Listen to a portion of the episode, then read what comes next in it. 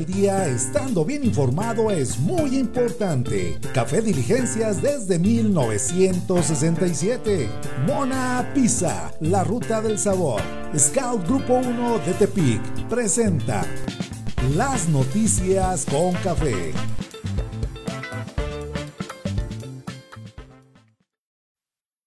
Perdón, perdón, perdón, perdón. Hola, ¿qué tal? Muy buenos días. Aquí con la música del gran silencio, la tonta canción de amor. Lunes 3 de agosto, ¿cómo están ustedes? Vamos este, escuchando un poquito de estos regios que, que son sabrosones, tienen la música sabrosona. Y bueno, pues este, los saludos este 3 de agosto. Lunes 3 de agosto, cumpleaños de mi señora madre. Antes que nada, antes que cualquier cosa, quiero mandarle un abrazo, un beso felicitarla hoy que cumple algunos años de edad, no les voy a decir cuántos. Y bueno, pues este, eh, ya la, llevamos a desayunar el fin de semana y demás. Y este, y bueno, pues ya mi madre está cumpliendo años, un año más de vida. Este, pues de que oriunda de Pozo Ibarra en el municipio de Santiago Xintla, pues llegó a este espacio terrenal. Y bueno, pues este, mandarle mis mejores deseos, mi, mi, un abrazo, al rato la voy a ver, bueno, voy a tratar de ir a verla este, un beso, decirle que la quiero mucho, mi mamá. Y bueno, pues este, pues así las cosas, Mi madre cumple años hoy 3 de agosto, hoy 3 de agosto, cumple años mi señora mamá Lidia, la señora Lidia, pues este, y bueno, pues este, un abrazo a ella, un saludo a Oscar Rodríguez y Guadalupe Vázquez que nos están viendo, saludos a todos, a todos ellos por allá, y bueno, pues este, vamos a arrancar con la información, no sin antes Recordarle en nuestras redes sociales, Ulises Lugo. Ulises Lugo con Y, esa es nuestra red social, ese es nuestro Facebook, nuestra fanpage, nuestro, nuestra página informativa también. Bueno, ahí nos pueden contar. Y agradecerle como todas las mañanas a los amigos patrocinadores del Café Diligencias, café que huele bien y sabe mejor. Darle las gracias a todos ellos. A la Mona Pizza, la ruta del sabor, las mejores pizzas de la ciudad en el 181-2001 pueden encontrarnos con todo gusto, con todo placer. Las mejores pizzas, este, pida la carnívora, mi recomendación de siempre, la carnívora es otro pinche cotorreo esa pizza. Y bueno, pues este también a los amigos de los Scouts México, no sin antes recordarle otra vez, 181-2001, la línea del sabor de la mona pizza. Entonces, este, pues ahí está, ahí está también a los amigos de los Scouts México, Grupo 1 de Tepic, agradecerles también su presencia en este espacio informativo, en este espacio noticioso, este, eh, pues agradecerles a todos ellos, este, el, grupo más antiguo de los scouts, de los Boy, Boy Scouts, este, en Nayarit, este, son los scouts del grupo 1 Tepic, este, hay más grupos, hay más grupos de la familia scout, pero bueno, ellos fueron los primeros, ahí pueden encontrar al buen Goyito, a Don Goyo, a Don Goyo. Yo no saben el arroyo cuando mataron a Don Goyo, dice la, canción de, la cuca. Y bueno, pues este, pues ahí los puede encontrar eh, a todos ellos. También hasta la zona de Bahía de Banderas. Pueden encontrar a los amigos de, de Méndez Rentals Vallarta. Ahorita les hago llegar el número de la gente de Méndez Rentals Vallarta. También a ellos toda una gama de servicios y variedades distintas ahí en la zona de la Riviera Nayarit. Mándele un, mándele un WhatsApp al ingeniero Marco Méndez 322 122 37 13. Ahí lo puede encontrar al buen ingeniero Marco Méndez, pues, para, para, este, para que conozca todos los servicios de que pueden ofrecerle allá: bungalows, villas, departamentos, toda una gama de servicios y variedades que pueden encontrar en la zona de la Riviera Nayarit, ahí con los amigos de Méndez, Méndez Rentas Vallarta, también hasta un, hasta un yatecito se puede rentar, este, vayas en bola, vayas en cotorreo con los compas, y bueno, pues este, háganse, siéntanse potentados en tiempos de COVID, en tiempos de COVID, este, ahí en la zona de la Riviera Nayarit, bueno, pues vamos este, a, a arrancar con la información, vamos a arrancar con, con la información, a detalle. Este, nada más quiero de, quiero hacer algo aquí, este, que me lo permita Facebook. Que me lo permita Facebook. Este, hay bastante información desde el tema del marro. Eh, el tema del marro, el tema del acuerdo televisivo. Por eso decíamos que es lunes de pantalla chica, porque pues la caja idiota regresa por sus fueros, la caja idiota que es nuestra universidad, dijera la canción del buen, del buen Alex Lora, pues este literal se, va a convertir en la educadora de todo, de todos nuestra, de toda nuestra niñez, este, eh, por, por las circunstancias especiales del tema COVID. Y bueno, pues ahorita vamos a estar platicando del tema de este acuerdo que se, se firmó el día de hoy entre los cuatro grupos eh, eh, de, de, medios más importantes del país, Grupo Televisa, Grupo Salinas, TV Azteca, eh, los González de Milenio y Multimedios y la gente de este de los Vázquez Raña, este, los dueños del grupo Imagen Televisión, este, pues se suscribieron a este acuerdo. Pero ahorita vamos a, a entrarle a este asunto. Por lo pronto yo le quiero contar a usted, este, que el tema del COVID-19 pues ya nos ha arrojado cifras de 47.746 muertos en nuestro país además de 439.046 casos.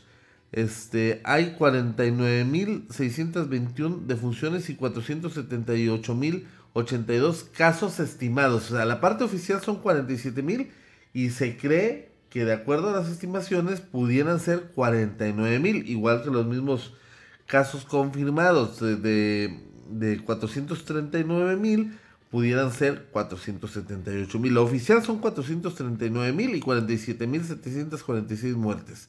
Así lo informa José Luis Salomia, director general de epidemiología este, de los servicios de salud a nivel federal. La Secretaría de Salud dio a conocer el avance del nuevo coronavirus que provoca la enfermedad COVID-19 en nuestro país. Este domingo ya sumaron 64 días de la nueva normalidad.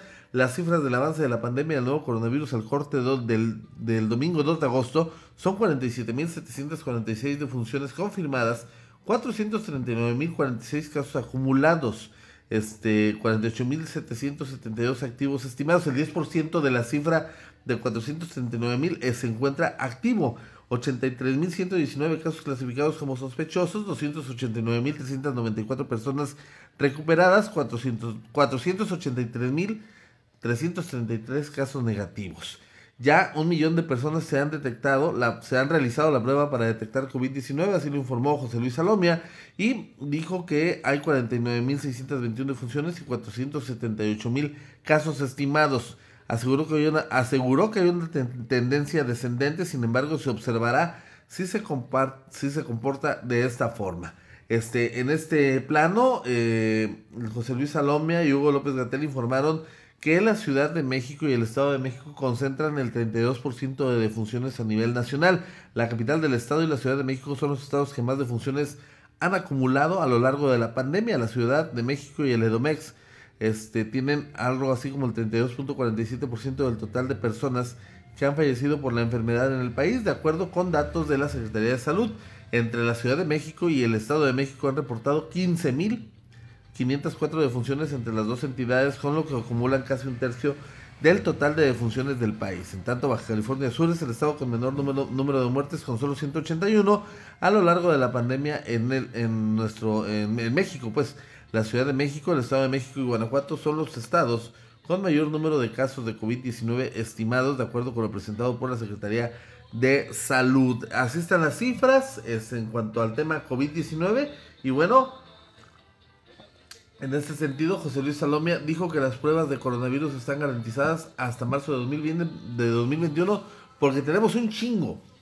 Este, Alomia indicó que se realizó una estimación de pruebas de coronavirus que se requerirán durante el periodo invernal y se hicieron solicitudes para comprar los insumos necesarios ante un posible aumento en casos de COVID-19. Este, esto lo dijo durante la conferencia para conocer el avance de la enfermedad en nuestro país y dijo que se ha continuado con la adquisición este, de pruebas de COVID-19, sobre todo las de metodología cerrada, las cuales se utilizan equipos que procesan grandes cantidades de prueba. La adquisición de pruebas para confirmar a los pacientes con COVID-19 ha continuado. La última adquisición grande fue la compra de 300.000 pruebas de origen chino, de las cuales aún quedan muchas. Tenemos para aventar para arriba. Además, Alomia enfatizó en que las pruebas de coronavirus están garantizadas hasta el mes de marzo de 2021 ya que realizaron un estudio para corroborar la cantidad de insumos que necesitarían considerando que en octubre inicia la temporada invernal donde podrían registrarse nuevos casos de COVID-19 mezclados con el tema de la influenza. Entonces, este, pues dicen que estamos bien, que hay pruebas suficientes, que vamos a la baja, que todo, va, todo está chingón. Pero bueno, mientras esto sucede, 10 gobernadores, los, los, los gobernadores federalistas, este, los gobernadores de oposición, pues este, desde el pasado viernes pidieron la salida, pidieron la renuncia de Hugo López Gatel por decir que, pues, que no sabe manejar la pandemia, que ha sido un fracaso el manejo de la pandemia, que hay una serie de errores garrafales en el manejo de la información, tanto la pública como la que se maneja con los estados. Y bueno, en una declaración conjunta, 10 gobernadores solicitaron la renuncia del subsecretario de Prevención y Promoción de la Salud, Hugo López Gatel, señalaron que falló en la estrategia de contención del coronavirus y aseguraron que las medidas sanitarias aplicadas por el gobierno federal no han sido claras ni firmes. En esa parte yo estoy totalmente de acuerdo, ni, ni para adelante ni para atrás.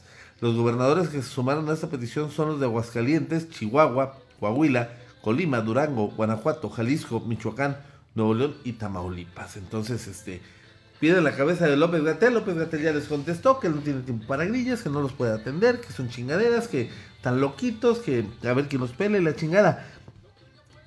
Hay mucha grilla inmerso en ese sentido, pero cuando el agua, cuando el río suena, dicen, es que algo, algo trae, algo trae la corriente. Porque en este caso no solamente son los gobernadores del PAN y Enrique Alfaro, que es del Movimiento Ciudadano, y lo que queda del PRD con, con Silvano Aureoles si bien estos, los que voy a mencionar, no han pedido la cabeza de Gatel, también los, le están, lo están mandando por un cuerno. Por ejemplo, Claudia Sheinbaum, jefa de gobierno, reconoce que hay diferencias con López Gatel, pero no se suma a esta petición, a esta cacería de brujas, pues. Pero algo está pasando con la información de López Gatel. La jefa de gobierno de la Ciudad de México, Claudia Sheinbaum, reconoció tener diferencias con el subsecretario de Prevención y Promoción de la Salud, Hugo López Gatel, por el manejo de la pandemia de COVID-19, aunque dijo no voy a pedir su renuncia. Este Sheinbaum Pardo explicó que el problema fue para fue que para la próxima semana la Ciudad de México planteó mantenerse en semáforo naranja y el gobierno federal manifestó que regresaría al semáforo rojo. Entonces, el, el manejo del bendito semáforo epidemiológico les está generando una de broncas a, la gente del gobierno federal que, que, obviamente los gobernadores de oposición pues van a aprovechar para hacer alaraca y gritar y brincar y menear el asunto. Pero ya cuando tu principal aliado, que es la Ciudad de México, ya dice, a ver, yo no voy a pedir tu renuncia, pero sí estás pendejo. O sea, no, no, no, no estoy, no estoy contento con lo que estás haciendo, no estoy contento con el manejo de información, no estoy contento con el manejo del semáforo, que fue uno de los principales motivos de bronca, de polémica, de dimes y diretes que iniciaron los gobernadores. Ahí está el ejemplo del gobernador de Jalisco, este Enrique Alfaro, que les dijo, métanse el semáforo por donde les quepa. Bueno, no lo dijo así, dijo, hagan con el semáforo lo que quieran, nosotros vamos a hacer nuestra estrategia. Entonces, básicamente le, le dijo lo mismo Claudia Sheinbaum, aunque no se suma a esta cacería, pues porque obviamente pues no se vería bien que pues, ella también pidiera la renuncia de López Gatel cuando el presidente López Obrador pues se, está encargando de sostenerlo contra viento y marea y ya Noroña ya se sumó a ese barco de, ay, pobrecito Gatel y Epigmenio Ibarra también ya está diciendo que son deleznables toda la bola de cabrones que le están pidiendo que lo corran. Yo le preguntaría a Pigmeno Ibarra, bueno, ya se lo pregunté en Twitter, me va a mandar a la chingada, no me va a contestar nunca, pero bueno, no me quedé con las ganas de hacerlo. Y este, digo, entonces Sheinbaum es deleznable. Entonces Miguel Barbosa, que es gobernador de Morena por Puebla, o sea, de conocer al nene consentido, al, al gobernador Barbosa, que dijo también que en Puebla no se va a tomar en cuenta el semáforo federal para ordenar acciones contra el contagio de COVID-19. El mandatario expresó que no va a polemizar ni debatir sobre los lineamientos de este semáforo que instaló la federación, ya que su administración tiene uno más restrictivo, o sea, más chingón, salió más cabrones en Puebla.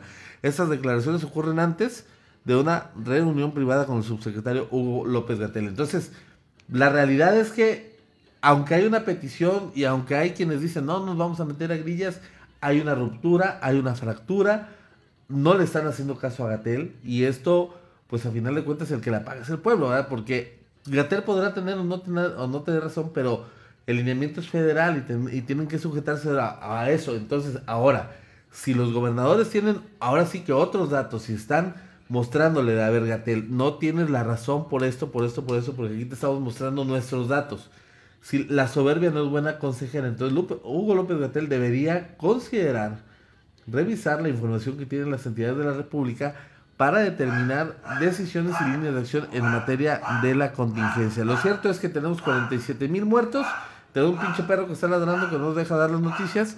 Tenemos 47 mil muertos, 439 mil casos y somos tercer lugar mundial en número de muertes.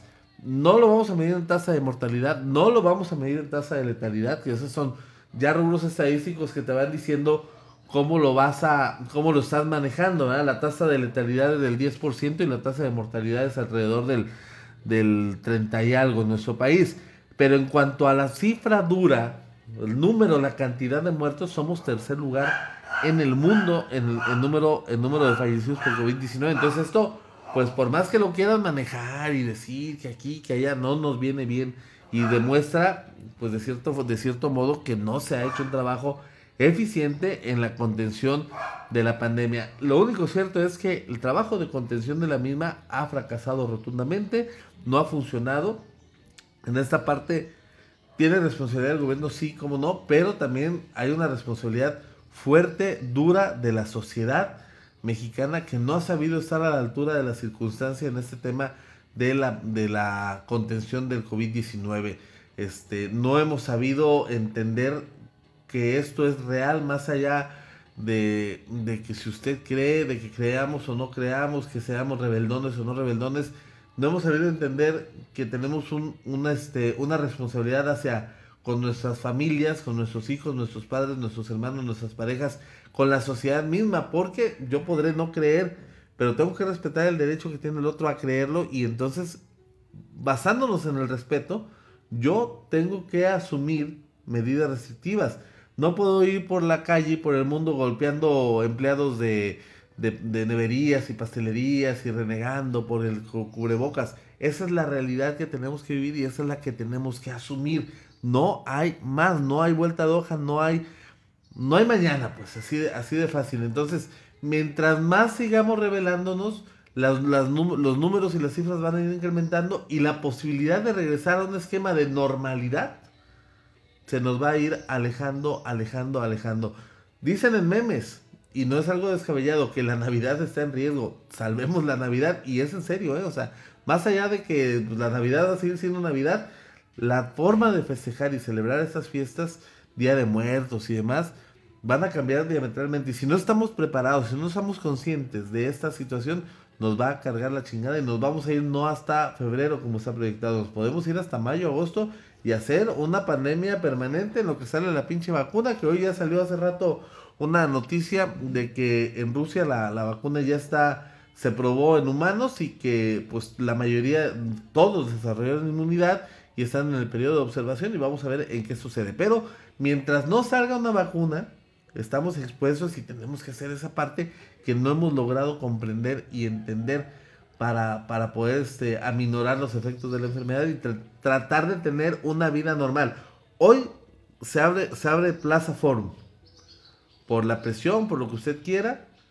Y yo no quiero ver y no quiero saber, me dan ganas de pararme afuera por eh, un rato más, a ver cómo va a estar pero es así como que van a abrir la puerta de la caballería y van a salir todos como potros desbocados y van a saturar la plaza y se va a generar un desmadre. Y no es tanto un tema de las autoridades, pues, es un tema de conciencia que la gente no tiene. Pero ojalá me equivoque y ojalá Plaza Forum tenga una afluencia tranquila, estable, este, natural, de, ojalá no vaya tanta gente a pesar de que está aperturada por el tema de la saturación, de la aglomeración. Yo esperaría eso yo esperaría que así se diera, pero pues este el tema del Cerro de San Juan nos lo demostró, no estamos preparados para eso. La gente sigue sigue yendo a sembrar arbolitos, aglomerándose y demás. Este y pues no hemos logrado entender esas partes finas, esas partes serias, esas partes que de veras comprometen el tema, el tema del, de la enfermedad del COVID-19. Por lo pronto, con todo esto del COVID-19, ya las autoridades dijeron no hay regreso a clases presencial no regresamos el 10 de agosto. Se regresará el 24 de agosto y lo dio a informar, lo dio a conocer, perdón, el este el secretario de Educación Esteban Moctezuma Barragán, quien informó que no hay condiciones de hacerlo de manera presencial ante la pandemia y que solamente en semáforo verde se regresaría a clases, solamente en semáforo verde, no en amarillo, no en naranja, no en ningún otro color, solo en verde. Entonces, también esta parte tenemos que entenderla y regalársela a nuestros hijos. Tenemos que, que volver al semáforo verde. Nayarit no hemos logrado pasar ni siquiera al naranja desde que empezó el semáforo epidemiológico. Y bueno, en este asunto pues, se volverá a retomar el tema de la educación virtual, las plataformas de Zoom, la educación a distancia. Y en este asunto también se suscribió un acuerdo con las televisoras Imagen Televisión de los este, Vázquez Raña, Multimedios Digital de los González de, Nuevo León, eh, TV Azteca de Grupo Salinas y este, Televisa de eh, Emilio Azcárraga para tener una programación que vaya orientada a la educación y preparación de los muchachos de primaria y secundaria. Digamos que si usted es este, de mi edad, como de 37, 39, para, para arriba, o sea, de, de, los 35 años hacia arriba, a usted le tocó ver este, las, las famosas cápsulas de telesecundaria en, en lo que era TV Azteca, lo que fue Imevisión así se empezaba el tema de la telesecundaria, te daba las clases de español, de matemáticas, de inglés, de biología, de ciencias naturales. Eso era por las mañanas y esos cassettes eran los mismos que les daban a los maestros de telesecundaria en aquellos años, este, a para los planteles que había aquí. Entonces se ponían una tele, ponían el cassette y el maestro nomás estaba ahí viendo cómo, cómo este, iba evolucionando el grupo y si había dudas, pues ya el maestro le entraba. Pero no, no el maestro, el maestro era un facilitador, no era un docente. Entonces, algo así se pretende hacer con el acuerdo suscrito con las cuatro televisoras. Las cuatro televisoras tendrán que producir, o, lo, o, o Epigmenio Ibarra, que es el productor de cabecera del presidente López Obrador, habrá de producir materiales educativos que serán transmitidos en horarios donde los niños puedan atender estas necesidades y serán complemento a las, a las, este, a las este, sesiones virtuales con, el docente en clases. Entonces, ese va a ser el regreso a clases. Básicamente, nos regresamos como nos fuimos y no vamos a volver hasta el semáforo verde, que cuando haya condiciones será por allá de enero, febrero del 2021. Vayas olvidando, pues, de que vamos a volver. De que vamos a volver en algún momento este durante 2020. Esto está complicado, está en chino y no va a suceder. 24 de agosto, regreso a clases de manera virtual, entonces vaya preparando su computadora, su laptop, su tablet, su teléfono, vaya concientizando al niño, vaya mentalizándose usted, no haga corajes, también para el niño es algo complejo, es algo nuevo, es algo a lo que se tiene que acostumbrar y este tiene que echarle la mano a sus hijos, no le grite, no lo regañe, no sea hijo de la chingada con ellos.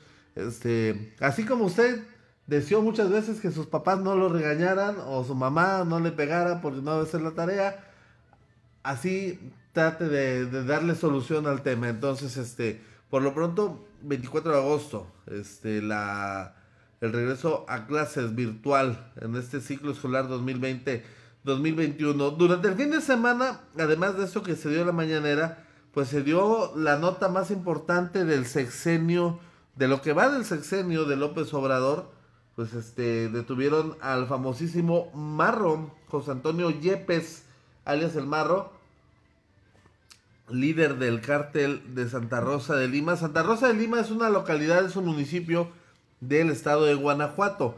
Este, estos compas, este, además del narco, se dedicaban al tema del huachicol y demás.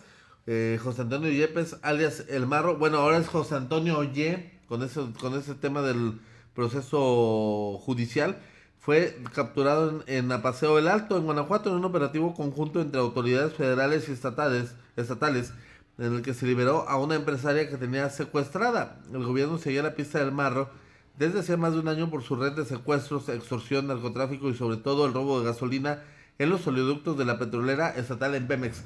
Hay que recordar que en Guanajuato se encuentra una de las refinerías más antiguas del país, la de Salamanca. Entonces, eh, digamos que es la única plataforma petrolera que queda de las antiguas o que sigue operando este, fuera de la Ciudad de México y que no están en Veracruz ni en Campeche. En Salamanca hay una torre de Pemex y este, este, por eso hay mucho movimiento de combustible.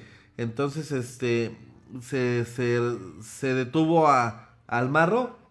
Mira, estos son parte de los videos que salieron a la luz pues para vean cómo fue el interrogatorio y ahí está la cara de quien en algún momento puso en jaque la seguridad de la entidad guanajuatense. ¿Tu nombre completo? José Antonio Yepes Ortiz. ¿Cuántos años tienes? 40 cumplí. 40 años. ¿Cuándo naciste? 23 de julio del 80. ¿Cómo se llama tu mamá? Eh, María Eva, María Eva Ortiz Reyes. Fuerte. María Eva Ortiz Reyes. ¿Tu papá? Rodolfo. Rodolfo Yepes Godoy. ¿Cómo te dicen a ti? Marro. ¿Cómo? Marro. Bien. ¿Cómo te dicen a ti? Marro.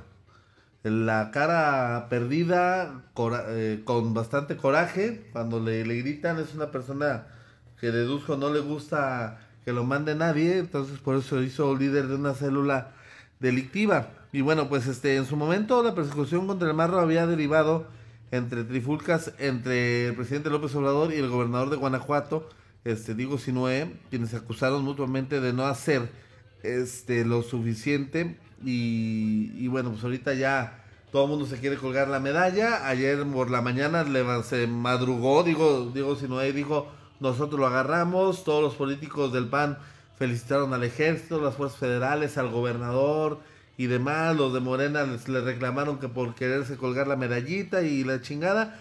Yo creo que aquí no es un tema de, de medallas o no, aquí debemos entender que sin coordinación entre fuerzas federales, estatales y demás, no puede haber resultados de este tipo. Habría que, que ver hasta dónde se pudo haber hecho antes, quizás. Se pudo haber hecho antes, pero lo cierto es que hacerlo de manera quirúrgica, sin tirar ningún solo disparo y demás, habla bien y habla bien de la capacidad que tienen nuestras fuerzas federales. Es por eso uno cuando se pregunta si los pueden agarrar así, si no, si no hay necesidad de hacer tanto desmadre, ¿por qué no los agarran a todos? Ya saben dónde están, ya saben dónde se la pasan y demás, ¿por qué no lo hacen? Esa es la gran interrogante de la sociedad mexicana. Bueno, el presidente López Obrador se refirió a este hecho el- la tarde de ayer y básicamente dijo cosas muy ciertas, pues, porque esto no es, es descubrir el hilo negro. El cártel del Marro creció por complicidades de autoridades e impunidad. El presidente aseguró que Guanajuato es el estado más violento del país porque se cometen el 15% de homicidios a nivel nacional. Por la complicidad de autoridades municipales y estatales, así como la impunidad en Guanajuato, el cártel Santa Rosa de Lima, liderado por José Antonio Yepes Ortiz, alias El Marros, se fortaleció en los últimos años, aseguró el presidente López Obrador. Pero también, presidente, no solamente son los estados y municipios, mucho tiene que ver la gente de la Fiscalía General de la República, la Policía Federal, bueno, la antes Policía Federal, las autoridades federales para dejar crecer a estos grupos. No se le olvida a usted, presidente, que es el tema de seguridad nacional y el tema de combustible y el tema de delincuencia organizada y el tema de narcotráfico y demás que están clasificados como delitos especiales según la teoría educativa del estudio del derecho, porque así lo ve, así nos lo, nos lo clasifican, son temas que competen a la federación. Entonces, eso es decir, la complicidad de los gobernadores y los alcaldes y las autoridades municipales es no querer reconocer que tiene dentro de casa un chingo de broncas en materia de corrupción. Yo quiero pensar que su mm, verborrea este, mm, eh, política que trae de combate a la corrupción es cierta. Ta- Pero también hay que reconocer que no ha dado los resultados que se esperaban y hay que reconocer que sigue presente y latente aún a pesar de los buenos deseos del presidente dentro de la cuarta transformación. Entonces, no es solamente tirarle la bolita a los gobernadores, es parte de la razón, es parte de la verdad. Digamos que es un porcentaje muy alto, pero también hay complacencia del gobierno federal y de las autoridades federales para que este tipo de delincuentes, de este tipo de grupos organizados y delictivos crezcan de manera exponencial. Este López Obrador calificó como importante seguir tocando los problemas de raíz y enfatizó que su gobierno no está secuestrado ni al servicio de la delincuencia de cuello blanco ni del, ni del organizado. El tema de, del marro, según especialistas, puede reducir la violencia este, por la debilidad del cártel de Santa Rosa de Lima en aquel, en aquel estado. Pero ojo, también puede recrudecerla a raíz de una batalla por el control de lo que queda de la organización. Esto en el caso interno, o sea, se agarraron al marro, vamos a ver quién chingados se pelea por el cargo, por el mando del, del, del cártel y también por el tema del territorio, porque a final de cuentas lo que los puso en evidencia fue este, esta lucha, este combate encarnizado con el cártel Jalisco Nueva Generación por ver quién se queda con esta franja del Bajío que es colindante con el estado de Jalisco. Entonces, este, también ahí va a ser importante que tanto el cártel Jalisco le entre al tema para apropiarse de estos terrenos que eran de sus acérrimos rivales, los del cártel Santa Rosa de Lima. Por lo pronto el Marro ya está en el tambo, ya está en prisión, ya a él no lo llevaron al hospital, a él no le dio anemia, él no está débil, él sí va a pisar el altiplano sin tocar baranda. Entonces así las cosas en la información nacional. Vamos a la información local. Y déjeme comentarle este, a usted que desde el 20 de marzo Nayarit acumuló ya 3.618 casos de COVID-19. En las últimas 24 horas, el gobierno del estado de Nayarit reportó 39 nuevos contagios y 4 fallecimientos a causa del virus. Han pasado 135 días desde que el estado de Nayarit confirmó su primer caso de coronavirus y de acuerdo a los datos presentados por el reporte Análisis COVID-19 que presenta el gobierno del estado, eh, se confirmaron 39 casos de personas contagiadas por el virus SARS-CoV-2, además de reportar cuatro fallecimientos a causa del COVID-19. Al día 2 de agosto, la entidad superó los 3.600 casos confirmados, de los cuales 2.393, 43 más que en el reporte anterior, corresponden a personas que dejaron de presentar síntomas, por lo que se les considera como recuperadas. En contraste, 379 nayaritas y 53 ciudadanos por años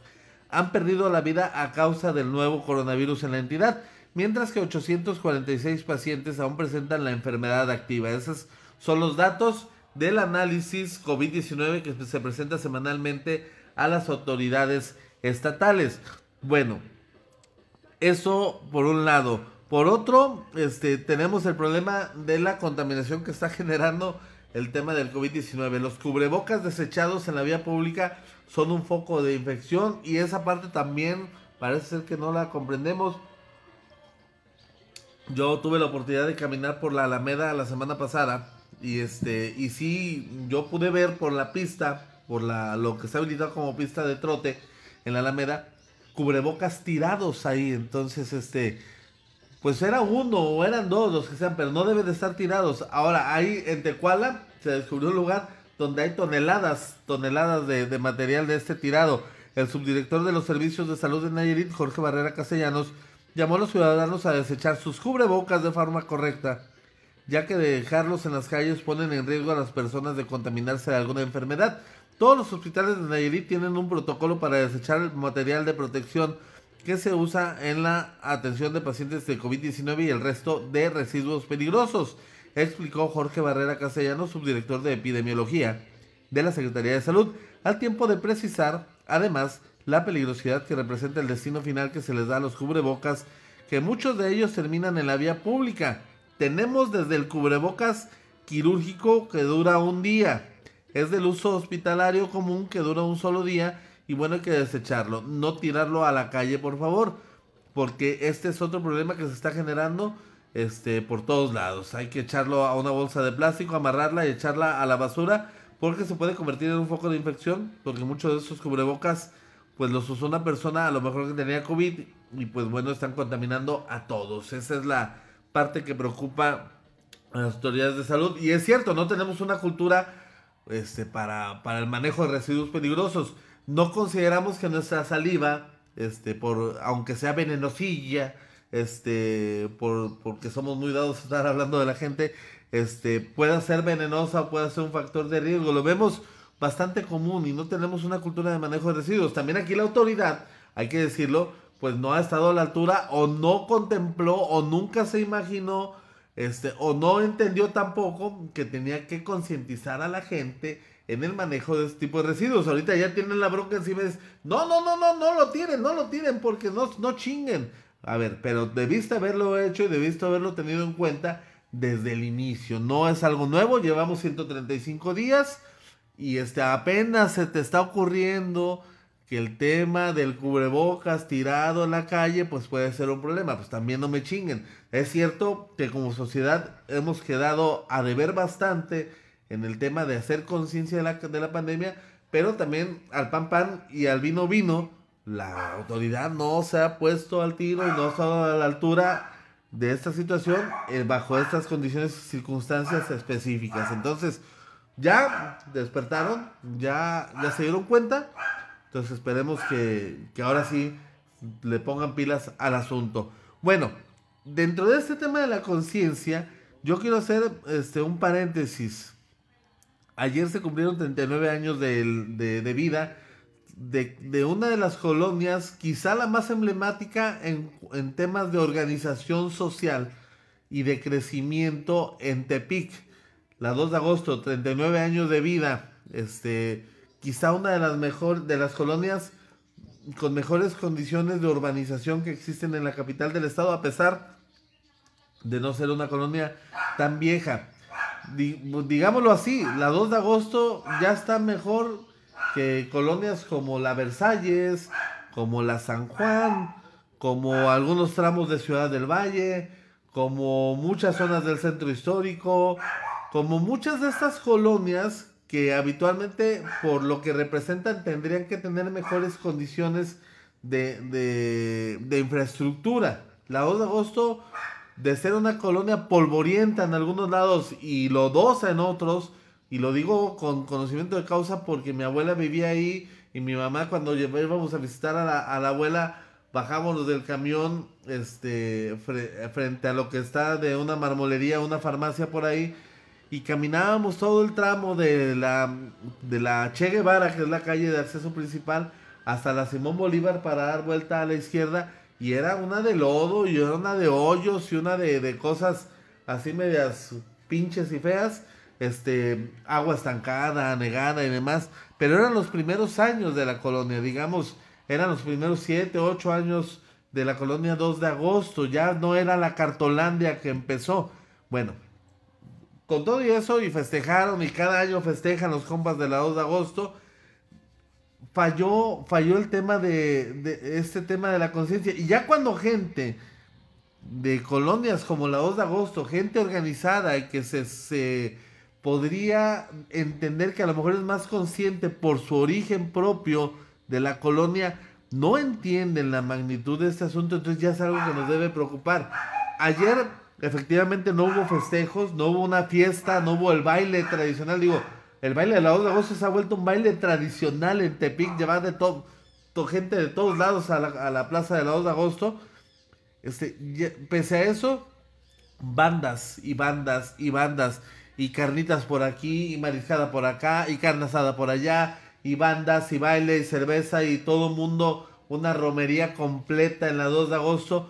La gente más consciente, pues sí estaba preocupada, sí estaba asustada, estaba hasta enojada, indignada, porque lo que se sabe es que en la 2 de agosto había alrededor de 6, entre 6 y 10 personas contagiadas de COVID-19. Si estas personas estuvieron en los festejos de alguna forma y en este recorrido que se hace, en este cruce de gentes que van de un lado a otro felicitándose y saludándose a los vecinos y la chingada, este, estuvieron ahí.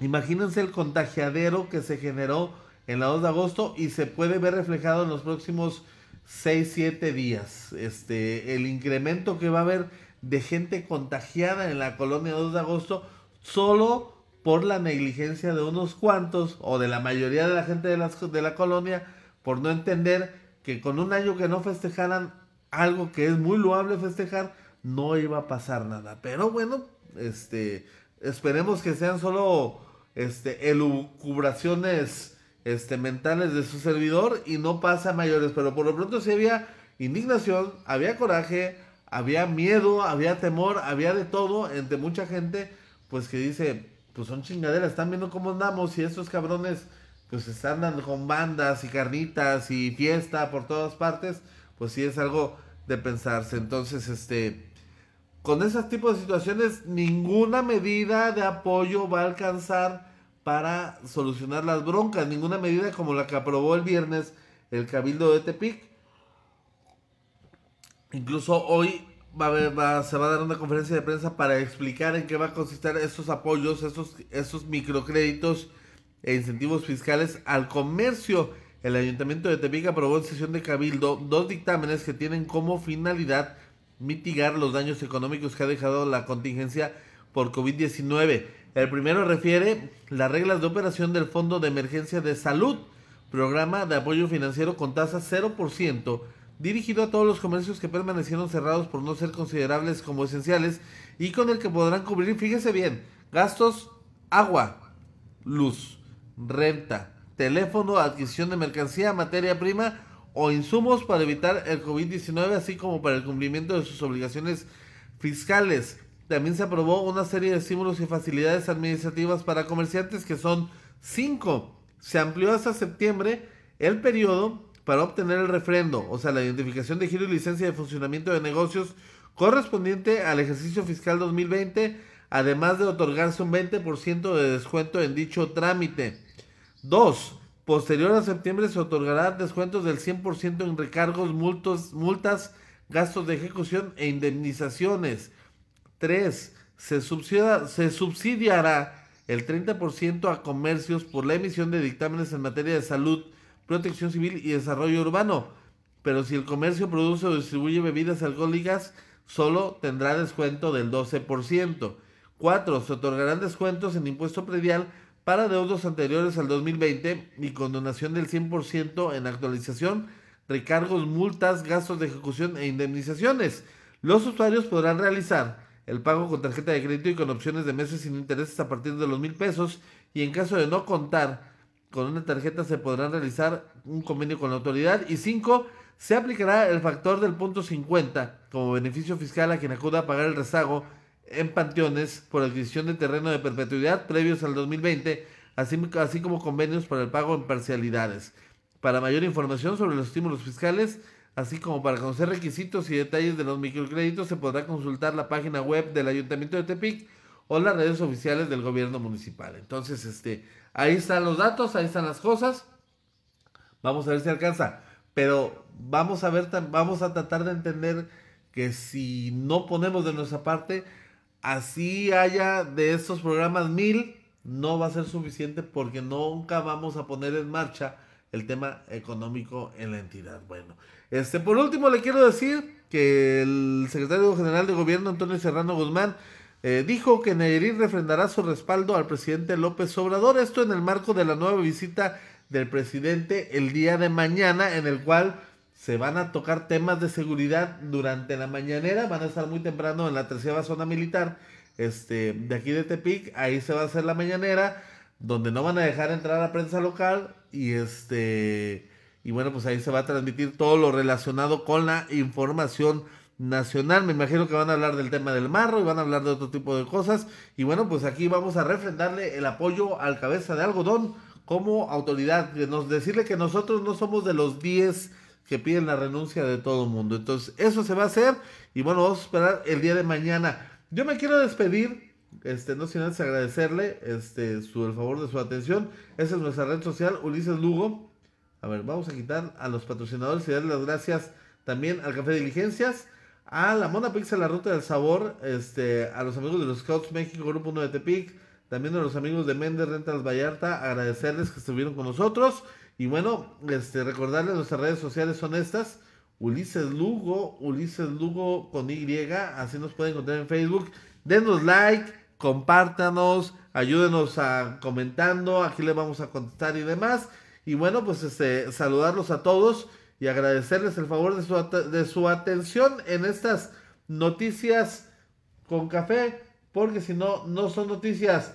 Que tengan un inicio de semana con toda la actitud al estilo barrendero. ¿Cómo no? Vámonos, cuídense.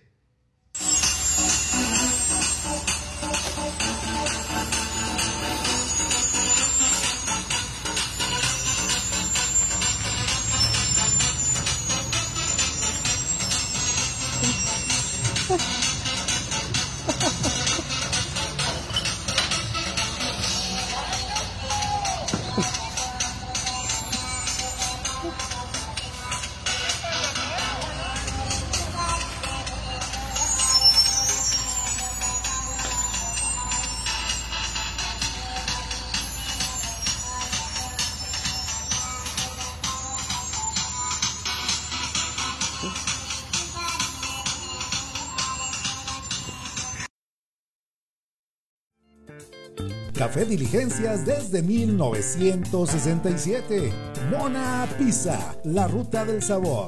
Scout Grupo 1 de Tepic presentó las noticias con café.